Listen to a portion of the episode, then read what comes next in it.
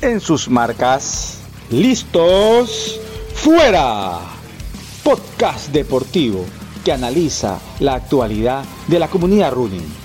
Escúchanos y conoce las experiencias y motivaciones que llevan a nuestros invitados a participar en las principales competencias de los cinco continentes.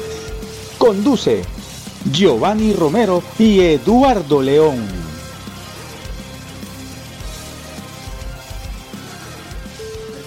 Están? Bienvenidos a un episodio más de En sus marcas, listos fuera.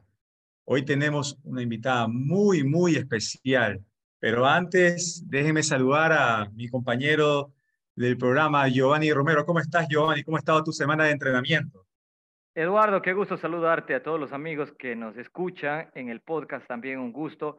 Pues se viene la maratón, la media maratón de la ciudad, la media maratón de Guayaquil, el 2 de julio. También hay una media maratón en Vía La Costa el 4 de junio y estamos entrenando para esas competencias. Creo que competir eh, en, Guayaquil es sin duda una de las mejores experiencias y sobre todo una media maratón que es muy rápida, un recorrido que lo conocemos y vienen atletas de todo el Ecuador y atletas internacionales también. Entonces, les invitamos a todos los amigos a seguirse preparando, entrenando para, para esta media maratón de Guayaquil. Y ahí nos vemos, pues, ¿no? Sí, y bueno, vi que justamente han estado, corrieron 25 kilómetros hace poco, ¿no? Y, también te quería eh, mencionar también, yo, eh, Giovanni, que el último episodio que tuvimos en el podcast, la verdad que fue súper genial, e inspirador, la historia que nos contó Javier Guerrero, pero la historia que tenemos ahora, la verdad, creo que rebasa cualquier límite mental que nosotros podamos tener o imaginar. Fíjate, Eduardo, que estaba todo el día, estaba atento a que llegue el momento para grabar este, este podcast. Para nosotros es, es un gusto. Ya la, ya la vas a presentar a la invitada, que eh, poder conversar esta noche, pues, respecto a su participación en esta competencia. Sí, bueno, procedo a, a presentar. Nuestra invitada es Paola Gamboa una mujer llena de desafíos y sueños. Primera ecuatoriana en completar la difícil maratón de sables en el desierto de Sahara. Tercer lugar en el Coastal Challenge de Costa Rica. Ha participado en el Campeonato Mundial de Kona y otros mundiales de la distancia 70.3 en triatlón. Ganadora del Ironman 70.3 de Monterrey y Lima en su categoría. Ha participado en un sinnúmero de maratones en diferentes partes del mundo y ha sido seleccionada el Ecuador en ciclismo para los Juegos Bolivarianos en Perú en el año 2013. Bienvenida, Paola, qué gusto tenerte aquí con nosotros. Hola, hola a todos. Para mí es un honor aquí que me hayan dado este espacio para contar un poco de la locura en la que me metí este año. Paola, bienvenida. Eh, pues es un orgullo para, para todos los deportistas eh, haberte visto participar eh, en Sables, ¿no? Pero nos vas a contar toda esa, esa experiencia. Y la primera pregunta que, que queremos hacerte es, mm, ¿por qué te decidiste correr la maratón en Sables? ¿Qué tú pensaste? ¿Qué activó en ti para participar en esta competencia? Sabiendo que tú eres una triatleta reconocida, has hecho Ironman, has hecho maratones, has sido seleccionada del Ecuador, pero ¿por qué buscaste esta competencia? Sabes, me, en, en, yo clasifiqué a Kona en el 2019 y por pandemia se suspendió dos años, ¿no? Y muchas cosas pasaron eh, y cambiaron muchas de mis prioridades. Eh, entonces estaba como que en este estado emocional y por ahí media perdida. Ya sabía que, que seguía sintiendo esta energía de, de, hacer algo, porque creo que ya soy deportista toda la vida, pero se había transformado y todavía no como que una parte de mí eh, no sabía para dónde enfocarla. Cuando estuve en el Coastal Challenge conocí a, bueno, a ultramaratonistas, que yo para mí en este, en este mundo soy muy novata, y ahí hablaban de la maratón de sables. Pero según yo, mira, no me había llamado la atención, eh, pero parece que ahí se metió una semillita sin que ni siquiera me dé cuenta, ¿no? Y fue entre eso de que diciendo, como te digo, no sabía bien qué hacer. Eh, un día dije, bueno, ¿sabes qué? Voy a, pagar el primer pago de la maratón de sables. No sé, dije, dije, tal vez esta es la carrera. Pero hasta entonces había dado el primer, me, había inscrito, pero sinceramente dije sin presión, esto se había quedado ahí en el aire como un año antes. Y no sé, tanto me recuerdo el día que me decidí, que fue como estaba corriendo en, en la banda, en el tenis club, no sé, uno de esos días súper emocionales, y estaba así, con, se me salían las lágrimas así, corriendo, y decía como, ¿qué, qué hago? ¿Qué voy a hacer? No, no, no tengo idea qué quiero hacer después de Kona. Y en eso sí, no sé, yo le digo como que un momento de luz, eh, eso de como, Dios, por favor, dime qué hacer, y alzas la mirada y empieza en ESPN a pasar el documental de la maratón de sables, y fue como una contestación demasiado rápida. y nada, yo me bajé de esa banda diciendo, este es, este es el camino, esta es la señal que estaba buscando y, y bueno, confiando que, que iban a aparecer un montón de estas respuestas que yo estaba buscando, ¿no? En el proceso de llegar a la maratón de sables. Hasta Paola. Cuéntame. Sí, Paola, y bueno, te veo muy, muy emocionada y también esa, esa emoción viene eh, te, siento una mujer muy, con mucho sentimiento, muy sentimental, y mucho de eso eh, pude eh, leer, estuve visitando tu blog, en donde hay muchas preguntas y también encuentro muchas respuestas, ¿no? Y, sobre eso eh, quisiéramos saber también, bueno, que, le compartas a, a, nuestros oyentes cuál es la dirección electrónica de tu blog y, y después que nos cuentes que cómo te fue tu participación en Sables. ¿Cuál piensas tú que fue la etapa más complicada? Eh, ¿Cuáles fueron los momentos más duros también de la competencia? Que sé, por lo que he leído, fueron algunos. Eh, ¿Qué sensaciones viviste esos días? Y también, ¿cómo se recuperaban eh, de un día a otro con tan poco tiempo? No son tantas preguntas eh, que nos, que nos, eh, fuese, un poco el panorama. bueno que nos, que nos explique, porque habemos muchos que no, no, no conocemos tantos sables. ¿En qué consiste la maratón de sables? Justo antes de las preguntas de Eduardo. Bueno, la maratón de sables son seis días eh, de carrera, son 245 kilómetros. En verdad, no te dicen el recorrido hasta el día que te subes al bus y te dan el, el roadbook que ellos le dicen, y ese día sabes lo que vas a hacer. Más o menos todos los años se repiten las etapas, sabes que va a haber una etapa reina que le dicen, eh, donde vas a correr más de 80 kilómetros, y para mí eso iba a ser mi debut de ultramaratón. Yo lo máximo que había corrido eran 50 kilómetros en el Coastal Challenge, una vez, nunca más había hecho ningún tipo de entrenamiento así. Eh, entonces, eh, si todo lo vas haciendo es autosustentable, tienes que llevar todo en tu espalda, todo lo que vas a utilizar, desde la comida, los geles, eh, la ropa, las medias, el papel higiénico, o sea, todo, literalmente todo lo que tú piensas que vas a utilizar va a ir en tu espalda, entonces eso eh, tiene un extra plus así para que no, y el agua, el agua también es limitada. Y con esto recorres el Sahara, ¿no? Eh, varios puntos del Sahara en horarios picos de sol. Eso creo que es el resumen. ¿Por qué, ¿Por qué el agua es ilimitada?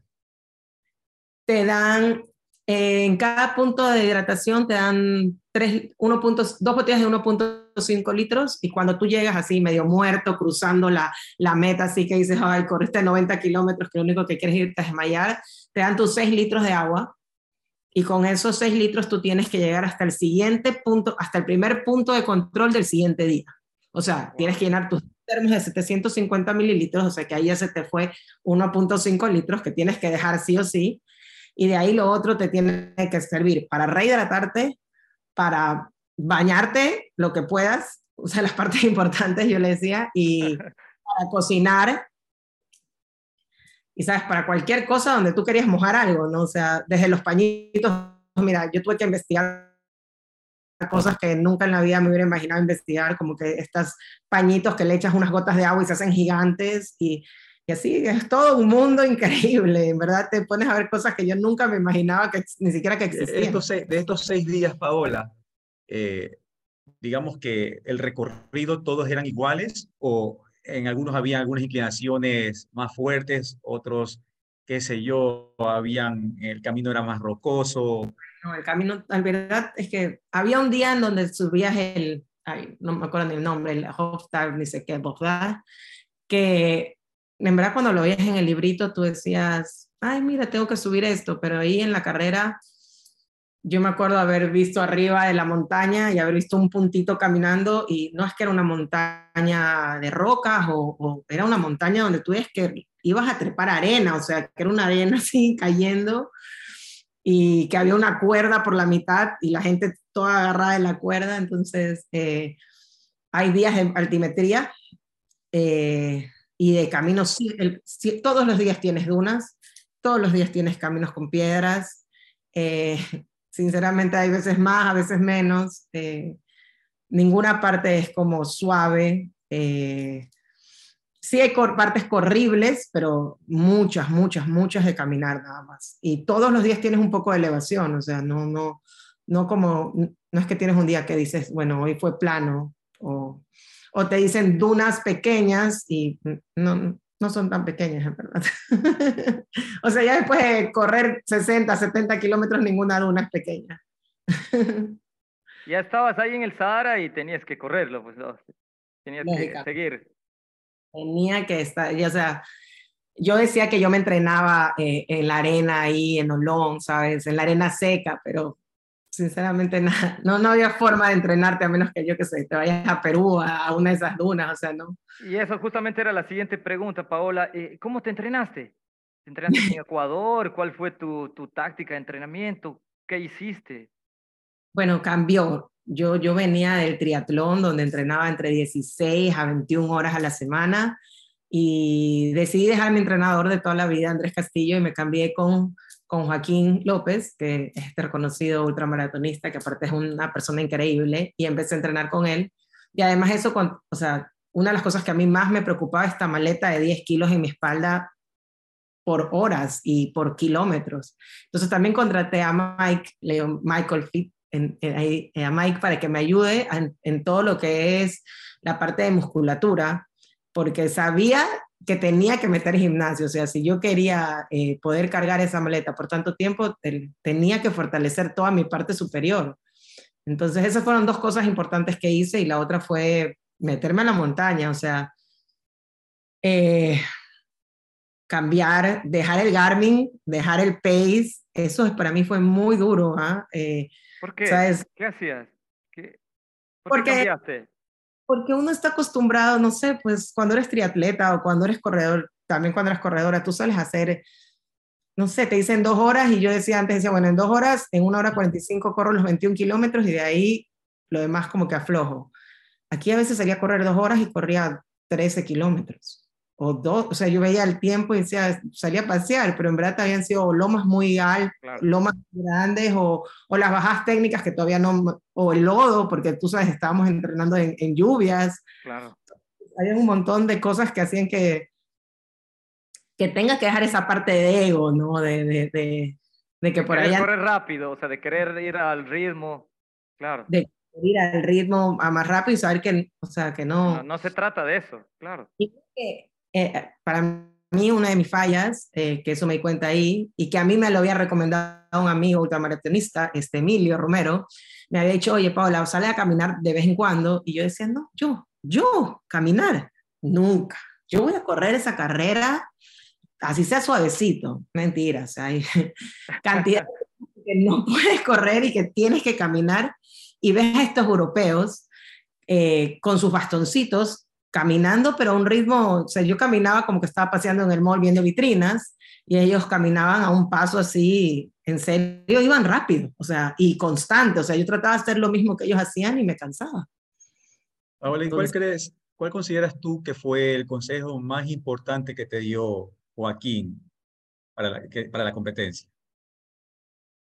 Bueno, Joaquín estuvo ahí peleando con una parte de mí, yo creo, eh, constantemente, ¿no? Como que eh, eh, yo creo que iba con esta forma de pensar de que yo quería disfrutar la carrera eh, y como que soltar y, votar y o, callar a ese digo que digo ese demonio interno que, que, te aparece no esa parte competitiva que, que por ahí a veces no te deja disfrutar mucho. Y Joaquín yo creo que al final trataba de levantarme esta parte de mí y decirme bueno como que me acuerdo que me dijo eh, al comienzo como que tuve muchos problemas también de salud, entonces perdí muchos eh, largas, que digámoslo, y, y, una de estas veces que estaba muy preocupada, le dije, mira Joaquín, este, no he hecho ninguna larga, ya estamos como por febrero y, y estoy preocupada. Y él me dijo, mira, estos seis meses de preparación no son nada, me dijo. O sea, estamos afinando y tú ya vienes preparándote 13 años para esta carrera. O sea, tienes un, una, un de entrenamiento muy largo. O sea, estos seis meses no ni siquiera los cuentes tanto. O sea, ya tienes años de años, kilómetros de kilómetros y, y fortaleza mental, ¿no? Porque creo que al final esta carrera saca toda tu fortaleza mental. Claro, o sea, ya tienes mucha experiencia de tantos años en el deporte, sin embargo, el reto que te enfrentabas era algo nuevo, pero tu entrenador fue a, a captar ese, ese, esa fuerza mental que tú ya lo tienes como para que te sirva también para esta, para esta prueba, ¿no? Sí, y eso hizo, y como que intentó levantar, y no creas, eh, hubo un momento muy importante, que esto es lo que me cuentas en los momentos más duros de la competencia que me preguntaste, fue como el kilómetro, es uno de los dos momentos que para mí fueron los más fuertes, fue en el kilómetro 50 del día a los 90 kilómetros. Yo creo que antes de salir eh, a la meta yo empecé a llorar porque había todo este, en el ambiente de la Jaima, no solo yo, o sea, todo el mundo estaba muy nervioso. Eh, había esta como creencia de que si tú ya terminabas, o sea, si tú superabas estos 90 kilómetros ya, ya esto era, esta era la parte más difícil, ¿sabes? todo el mundo te decía, no, mira, los primeros tres días dale más suave porque tienes que llegar a los 90 kilómetros. O sea, todas las conversaciones terminaban en el día de los 90 kilómetros, ¿no? Era la parte que tenías que sobrevivir. Entonces, eh, también escuchas hablar mucho de tus compañeros, ¿no? Muchos de ellos habían entrenado 120 kilómetros o habían corrido siempre con 10 kilos.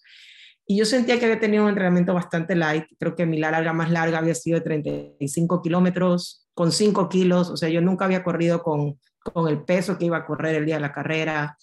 Eh, como te dije, yo pequé de, de ser súper novata. O sea, había la parte de adelante de la, de la, mochila. Yo nunca la probé hasta el día del primer día de sables o sea, yo nunca me la puse para entrenar en ningún día, o sea, que si me pasaba algo, me iba a molestar todo el tiempo, eh, cosas así, ¿no? Entonces sí salí con, con mucha incertidumbre de qué ibas, cómo iba a ser ese día y me sentía muy bien, eso era lo peor de todo, ¿sabes? Me sentía muy bien, no me dolía nada, el cuerpo iba bien, iba despacito, pero nunca había caminado hasta como el kilómetro 45 eh, y en el librito este nos decía que en kilómetro 48 había un punto de control, entonces ya tú siempre vas calculando tu agua, ¿sabes? Para calcular que llegues, veas el punto de control y dabas el último sorbo, porque sabías que ahí te iban a dar agua, pero esto era algo así que ibas calculando constantemente que el agua, llegar con agua hasta el siguiente punto de control. Entonces, eh, me dan ganas de hacer pipi y claro, yo dije, bueno, me voy a hacer pipi por aquí, ¿no? Por las dunas, por ahí. por ahí, por ahí. Y no me sale nada de pipi, ¿no? Entonces yo digo, y me empezó a arder y arder y arder, y dice, ¿qué me está pasando? Y, y, dije, wow, esto es creo que cistitis. Dije, pero no pasa nada, faltan dos kilómetros y llego al punto de control, ahí, ahí siempre hay doctores en el punto de control y aquí me van a dar algo. Entonces, como entre esto que me ardía, yo seguía caminando, y llego a los kilómetros 48 y no había ningún punto de control. Y era como la hora pico de la tarde, cuando el sol estaba arriba, súper caliente. Ya había dado mi último sorbo, ¿sabes? De agua. No agua. Ya no tenía agua. Y 50 grados centígrados, ¿no? Para entender el, tema. Estábamos en 50 grados centígrados porque grados. Wow. Había una ola de calor durante la carrera que hizo que lo que antes solo el 10% o el 5% de la gente desertaba, ya íbamos por el 30%. O sea, todos los días 100 personas más o menos no salían a correr. Y en eso que yo caminaba así eh, y no veía el punto de control, ¿no? Yo sentía que me quemaba por adentro, o sea, que me ardía, o sea, que el calor no era, estaba solo afuera, sino también lo tenía adentro mío. Eh, me toca caminar dos kilómetros más, llego, ¿no? Y voy directo a la doctora. Me da mis dos botellas de agua, voy directo a la doctora, la doctora me da una pastilla y me dice, mira, tómate tranquila, toma agua, toma sal. en ese momento por la desesperación me tomo mi, litro y medio, de una botella, me la tomo así, y me dice, y me ve a los ojos. Exacto, me dice, tranquila, en 30 minutos ya vas a estar bien. Claro, pasan 30 minutos y yo no estaba bien y ya me había tomado la mitad de la otra botella de agua, o sea que sabía que no iba a llegar al el siguiente punto de control, estaba a 13 kilómetros, o sea, no llegaba, 500 ml. Y voy y me acerco a la doctora y le digo, mira, me está pasando esto, eh, ¿qué hago? Y me dice, bueno, te va a tocar pedir agua y te van a dar 30 minutos de panelización. Y te lo juro que me puse a llorar así, pero sí, como una niña chiquita, porque me parecía tan injusto en ese momento, no sé. Y fui donde el juez, me, llorando así, necesito agua. Y, Desesperante, pero, o sea, fuerte, mentalmente fuerte, porque no tienes agua, el líquido vital y te sentías cansada y el calor, difícil momento. Mm. Para mí era algo como que estaba enferma, no, no era algo así que yo no había calculado bien o que no había tomado bien mis pastillas de sal, o sea, todo, había hecho todo el protocolo según lo que yo había aprendido en ese momento. Entonces, era totalmente en mi cerebro, decía, esto es injusto, entonces me senté en la jaima a llorar, me acuerdo, y todavía me ardía. Y por suerte, ¿sabes? Eh, agarro el celular, lo saco y había señal. Entonces como que le empiezo a escribir a Joaquín, Joaquín, mira, me está pasando esto, ¿qué hago? Y ahí también viene como que la tranquilidad y las palabras sabias, ¿no? De Joaquín en ese momento. Uno me mandó eh, lo primero, lo primero que hizo fue mandarme qué puesto estaba en ese, eh, en qué puesto iba, en, como tratando de despertarme como que este monstruo competitivo. Y el otro fue como, mira, tranquila, es un día largo, no eres a la única persona que le está pasando algo, no eres. O sea, ahí todo el mundo está batallando algo en este momento y tienes tiempo para recuperarte, va súper bien. Así que tranquila y trata de llegar al siguiente CP. O sea, si puedes caminar, trata de ir caminando suavecito hasta el siguiente CP, pero no pares. Entonces sí me hizo un switch. O sea, ahí creo que fue bueno despertar al monstruito, porque sí me hizo el switch. Entonces dije, bueno, me quedo aquí llorando en mi pity party y, ¿o qué hago? No? Sabía que ya ahí eh, no tenía la opción de retirarme. O sea, yo no me iba a retirar. Entonces ¿qué tenía que hacer? O sea, nada. Fue levantarme y decir, bueno, ya se acabó, se acabó esta lloradera, sea injusto, no sea injusto, esto ya no es importante, voy a caminar hasta el siguiente CP. Y bueno, ahí sí me conoces, sabes que dije, bueno, no voy a caminar nomás, o sea, voy a caminar como caminan estos europeos, ¿no? Empecé a caminar así súper. Y, y, también me ayudó, ¿no? Que esa hora que estuve ahí parada abajo de la jaima, el sol ya bajó y la temperatura mejoró. Y lógicamente, 30 eh, minutos después de que empecé a caminar, eh, las pastillas también ya me hicieron efecto y bueno, terminé corriendo. Paola, para los que, no sabemos, ¿qué es la jaima? Ah, las jaimas son las, las carpas negras, les dicen jaimas. Ah, ahí es como que una estación para, para descanso, para... En todos los puntos de control hay carpas negras, hay unas cinco carpas negras donde la gente se puede sentar y tú te puedes quedar el tiempo que tú que quieras eh, para descansar, para comer. Una de las cosas que yo hacía cuando me sentaba ahí era que no me sacaba la maleta, ponte. Ah, no sé, la creencia de que si yo me sacaba la maleta, no me la iba a volver a poner y me iba a demorar un montón, entonces... Claro. No me tocaba rellenar. de pronto querías estar lista para continuar, ¿no? O sea, ya, ¿sabes qué?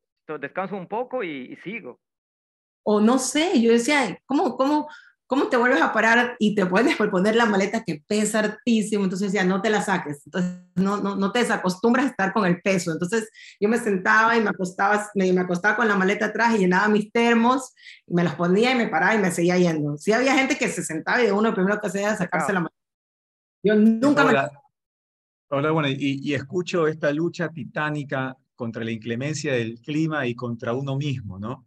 Y, recuerdo la frase descomplicada que lanzaste al principio, que fuiste a disfrutar la carrera. Y así mismo dijiste cuando fuiste a Monterrey a disfrutar la carrera y la ganaste. Y, acá, fui, y, acá, y acá fuiste a disfrutar la carrera, llegaste en el puesto 16 y te conviertes en la primera ecuatoriana en terminar la competencia en la maratón de sables. ¿Qué sientes en ser pionera, en ser primera, en, en, ser distinta, en, abrir camino a los que vienen atrás tuyo? ¿Qué, sientes haber culminado la competencia? Eh, la verdad es que yo no sé, el desierto te enseña muchísimas cosas. Eh, puedo decirte que había una parte de mí que sí tenía una sub, o sea, yo fui al Coastal Challenge sin saber nada y quedé tercera. Entonces sí había una parte de mí así donde que hay los unicornios, que creía que por aquí terminaba entre las 10 primeras. Y, y sí te hace pisar el desierto, te hace eh, pausar y, y, pisar el suelo. Sinceramente es una carrera donde te conoces un montón, eh, todas tus debilidades y, y, todas también tus fortalezas. Eh, no sé, yo, esto que me dices de que abro camino. Eh, así es. Totalmente. Sin duda, sin duda, así es. Cree mucho, ¿no? O sea, es así como eh, siempre me considero simplemente una persona ordinaria que, que, le gusta entrenar mucho y que, y que intenta hacer cosas extraordinarias, ¿no? Pero eh, simplemente alguien más que trata de balancear su vida así de la mejor manera que puede. Eh, pero sí creo que, que, invito así a la gente a, a, O sea, lo único que quiero lograr es que, yo qué sé, que, que te la creas, que la sueñes y que la hagas, ¿no? O sea, eh, como te dije, alguna vez lo puse en un post, hace tres años tú me decías vas a hacer la maratón de sables y yo ni siquiera me lo hubiera imaginado, o sea, yo, yo era triatleta a morir y, y, no se me ocurría hacer algo así, entonces como una forma de, de que el mundo es un, está siempre, hay tantas posibilidades que no ves y que, que hay que seguir como que... Eh, no sé, para mí siempre, eh, este camino es mucho más que, que, que lo que enseñé o el físico o lo que logré era un camino muy, muy, muy interno para mí. era como... Sí, y, y, te comento esto porque, por ejemplo, ¿no? a veces, muchas veces vemos en la televisión, el periódico, en ESPN, como, como tú dices, eh, personas que ah, consiguen logros fantásticos, ¿no? Increíbles. Pero cuando una persona, hace, hace mucho tiempo, en una oportunidad, pude entrenar contigo, correr, ¿no verdad? Y así también en algún momento con Milán Ludeña, y vemos que personas que están cercanas a nosotros, personas eh, sencillas, eh, ¿no verdad? Logran cosas tan inimaginables, tan increíbles, tan gigantes, que eso contagia. Yo digo, en algún momento tiene que llegar mi tiempo y yo también tengo que poder hacer algo extraordinario como lo hicieron ellos. Entonces lo que ustedes hacen es, es inspirador. Y no sé si en algún momento, cuando tú salgas a divertirte en alguna carrera, a lo mejor también consigas algún récord Guinness. Paula, creo que, o sea, sin duda la visión que tú tuviste en ser, eh, en competir sables y ser la primera mujer ecuatoriana, em, es, muy grande, ¿no? Me sumo a las palabras de, de Eduardo.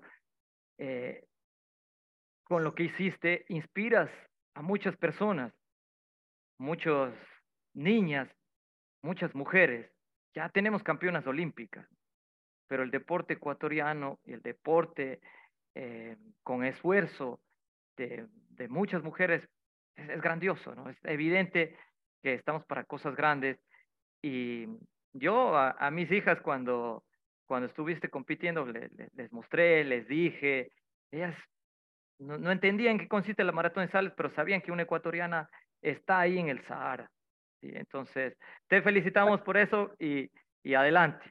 O sea, para mí es esto, ¿no? Ser personas, yo también, me, o sea, ser una persona ordinaria haciendo cosas extraordinarias. Yo creo que todos tenemos ese poder adentro, ¿no? De, de ser pioneros en algo, así sea, y líderes en tu pequeño grupo de correr, ¿no? O sea, no es necesariamente tal vez no mundial, o, pero, ¿sabes? En tu pequeño mundo, eh, inspirar a una persona o yo no sé, creo que es una forma para mí de retribuir, eh, porque en mis momentos que digo más oscuros, tal vez un post de alguien a mí me levantaba el ánimo. Entonces, esa es otra razón por la cual yo comparto un montón de, de mi camino y de lo que he aprendido en estos años eh, con la gente, porque digo, si una persona lo lee y se levanta eh, al siguiente día con ilusión, pues ya, ya está. De, eso se trata, genial. Paola, ¿y, qué recomendaciones tú les darías a, estos atletas, a triatletas, ultramaratonistas que buscan realizar la maratón de sables? Bueno, la verdad es que sí es un, eh, que investiguen, que investiguen bastante. Yo soy peco a veces un poco ingenua y me lanzo estas carreras y siempre digo la ignorancia, ignorance is a bliss, porque a veces te lanzas estos retos sin saber en verdad a lo que te enfrentas, pero que investiguen y que decían su camino, pero conociéndose mucho, ¿no? Yo creo que esto de, de estas carreras multietapas que últimamente este va, este va a ser mi mundo, me encantan las carreras multietapas, es de conocer tu cuerpo. Nadie va a saber mejor qué tienes que llevar en esa maleta más que tú. O sea, ni tu nutricionista, o sea, sí lo va, te van a dar guías, pero al final eres tú la que toma la última decisión. Entonces, es mucho de que tu entrenamiento esté enfocado en las sensaciones de tu cuerpo y que te conozcas. Otro es la hidratación, o sea, las pastillas, ahí te van a dar una, al comienzo te van a dar una fondita de pastillas de sal y no vas a entender, pero el protocolo de tomar las pastillas de sal es lo más importante. O sea, yo creo que hasta más que la comida, la hidratación es lo principal que tienes que ver. Y bueno, de ahí hay detallitos como que llevas unas zapatillas, porque en verdad los zapatos te los vas, los vas a querer botar después de cada etapa.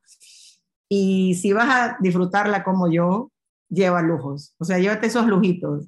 Ponte, eh, mis compañeros, todos mis compañeros tenían estos colchones inflables chiquititos, finitos, yo dije, no, yo no necesito eso y solo llevo una colchoneta y ya ahí yo decía, bueno, tal vez 300 gramos en un colchoncito inflable hubiera sido más feliz. Así que date, date lujos, date lujos, en verdad. Un paquete de Oreos eh, tan, tan importantes. Muy importante. Así que sí, date lujos. Y, y y eso, nomás quédate abierto a las posibilidades. También te voy a decir que, o sea, les más que recomendarles que estén abiertos totalmente a la experiencia. O sea, eh, esto no me lo has preguntado y creo que es una que te quería contar, pero el compañerismo que vives ahí, tus compañeros de Jaime son, hacen que te suman, o sea, te suman tanto. Yo, yo pasaba mis... Aliviana en la carrera. Yo pasaba mis tardes recuperando. Que estaban cocinando, no sé qué era eso. Esos son tus compañeros, ¿no es cierto?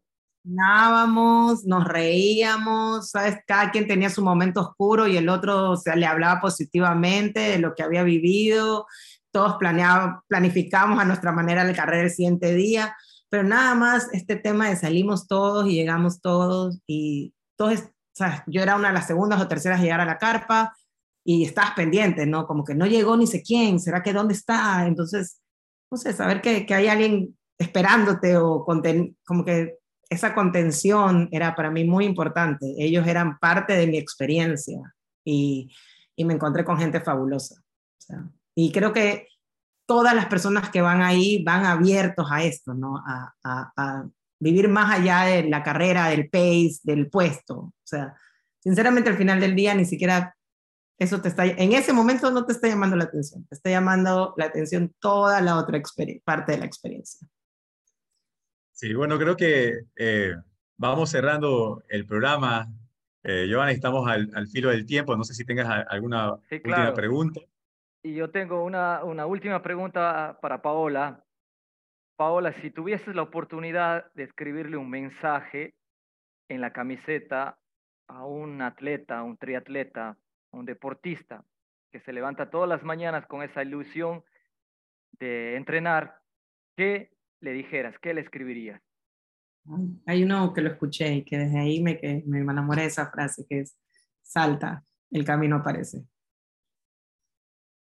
Genial, Paola. Eres, una crack y sin duda ser la primera mujer ecuatoriana, llevas esa, esa bandera, llevas ese, ese estandarte y te felicitamos eh, por, ese, por esa participación y sin duda se vienen más competencias, más torneos. Te deseamos muchísima suerte, éxito. Siempre estaremos pendientes en, que lleves la bandera de Ecuador, lleves esa fuerza eh, que, te caracteriza, pues, y, muchos éxitos, Paola. Espero no ser la última, espero que de ahora en adelante vea muchísimas mujeres más atreviéndose a, a salir. Seguro, seguro que sí. Sin duda alguna, así es. Y, y gracias, Paola, por, por proyectar lo bueno de Ecuador, ¿no? por siempre te veo con el estandarte nacional en los campeonatos mundiales y ahora sí eh, representando siempre bien al, país, proyectando lo bueno que tenemos, ¿no? Porque siempre se suele hablar de lo malo, pero también tenemos muchas cosas buenas aquí y qué genial pues que, que se proyecte en todas partes del mundo. Gracias por llevar a tu país en el corazón. Muy gracias a ustedes por darme esta oportunidad de contar mi experiencia. Por ahí, ya te dije, si le llego a una persona, yo soy feliz. ya no llegaste a dos aquí. a muchos más que, que, van a oír. Y ojo que este podcast lo escuchan varias personas de, de América Latina, de algunos países, y seguro van a estar encantados con, con la historia que, no, que nos contaste. Muchas gracias, Paola, y éxitos siempre. Gracias a ustedes. Chao. Cuídate, hasta luego, pasa bien. Gracias por compartir con nosotros. En sus marcas, listos, fuera, es un proyecto de Ron Crew S, equipo de corredores que ayudan e inspiran a las personas a través del running. Síguenos en Instagram